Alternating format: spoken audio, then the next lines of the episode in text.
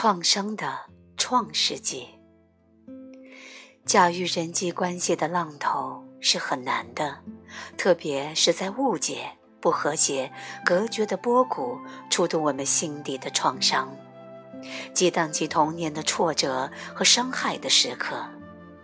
在我们生命的最初几个月，父母通常竭尽所能地给予我们无条件的爱和奉献。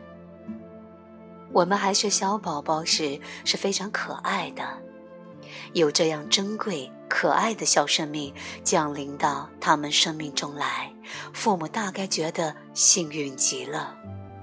如果我们足够幸运，有一位 good enough 足够好的母亲照顾我们，这也许是我们首次沐浴在爱的纯洁无爱的阳光中。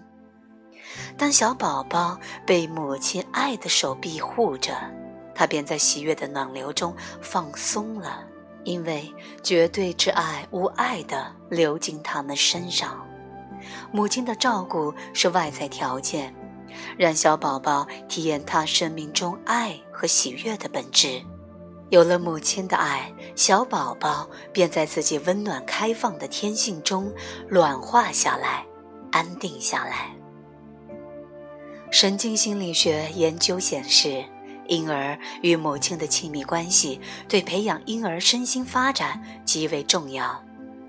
起初，母亲的身体照顾和接触帮助小宝宝学习安抚、调节神经系统；健康的恋母意识则培育孩子认知、行为和身体的发展，并且直接影响大脑边缘系统的发育。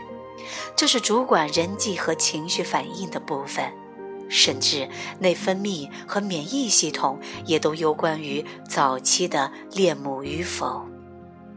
婴儿若能感知母亲的存在及照料，便可调节自己的神经系统，这比他们与生命的契合更为具体、更易感知。既然母子结合对婴儿身心各方面的发展扮演着重大的角色，婴儿自然是母亲为爱的来源。在世界某些地方，比方说印度，母亲则近乎神指了。但这也给人类带来最根本的妄想：快乐安宁的来源在我们之外，在他人的接纳、认可、照顾之中。在海底时代的确是这样，因为我们的生命几乎全部仰赖于他人。在理想的情况下，父母的爱应逐渐内化到我们内心中，让我们感觉到爱的内在契合。但我们的真实面目越是没有被人所爱、所接纳，我们越不能安顿自己的心。这是我们总是从外面寻求心灵的契合，殊不知最浑然天成的侍从感和喜悦感，其实根植于我们的内心。一旦孩子发展成另一个独立的个体，早期母子合一的喜悦便消退了。我们不再是外界空间掉下来的惊喜生命，相反。对父母而言，我们变成了他们的孩子，他们的期望和恐惧的对象，他们的接纳和支持与否，要看我们是否合乎于他们的期望。这就在不知不觉中动摇了我们的信任、淤积。我们不相信真实面目可以被接纳，愚人，我们不相信他能了解真实真实的自己。于爱，我们不相信爱是始终不渝的。即使父母在内心最深处无条件的爱我们，由于他们身为人类的局限，也不可能每时每刻向我们表现出爱。这不是他们的错，也不是说他们是不称职的父母或坏人。他们像每个人一样，也有他们的恐惧、忧心、耿耿于怀、重担，还有爱的创伤。像所有人一样，他们是盛载完美之爱的不完美之容器。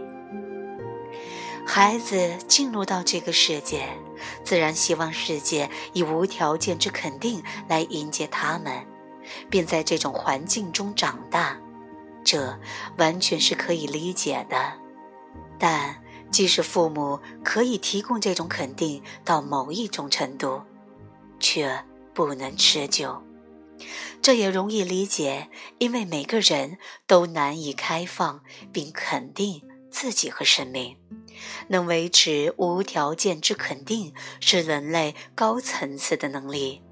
只有经由不移的信愿和精神修持，方能够到达。我们的父母无法完全开放，自然不能传达无条件之爱给我们。但当儿童发现爱有条件、不可靠、有超重性，会在心中形成恐惧的结。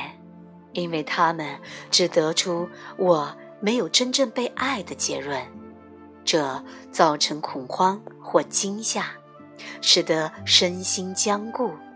这种爱的心理创伤，以心理分析的语言来说，就是自恋型的创伤。因为它伤害我们的自我感觉，使我们不再觉得自己好，我们会怀疑我们是否值得被爱。进而影响我们整个自我的定位。艾米丽·狄更森在诗中形容这种普遍的创伤：伤痛如此厉巨，把一切都吞噬了。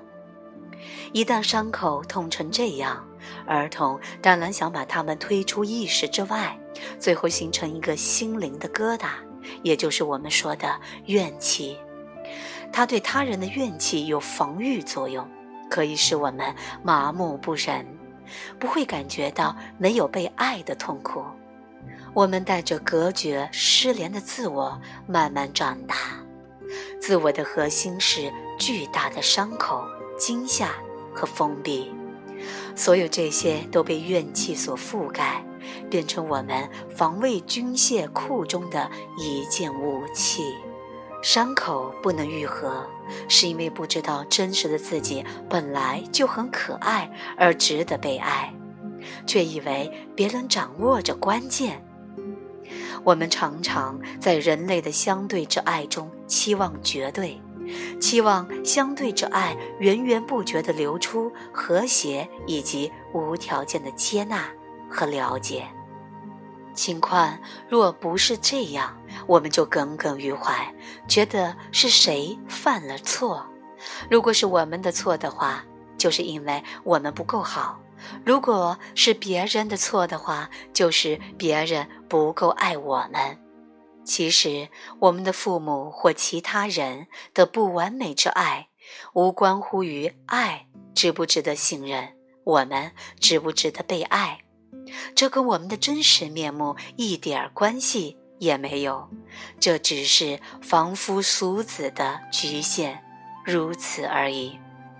别人不可能超越他们的性格局限来爱我们。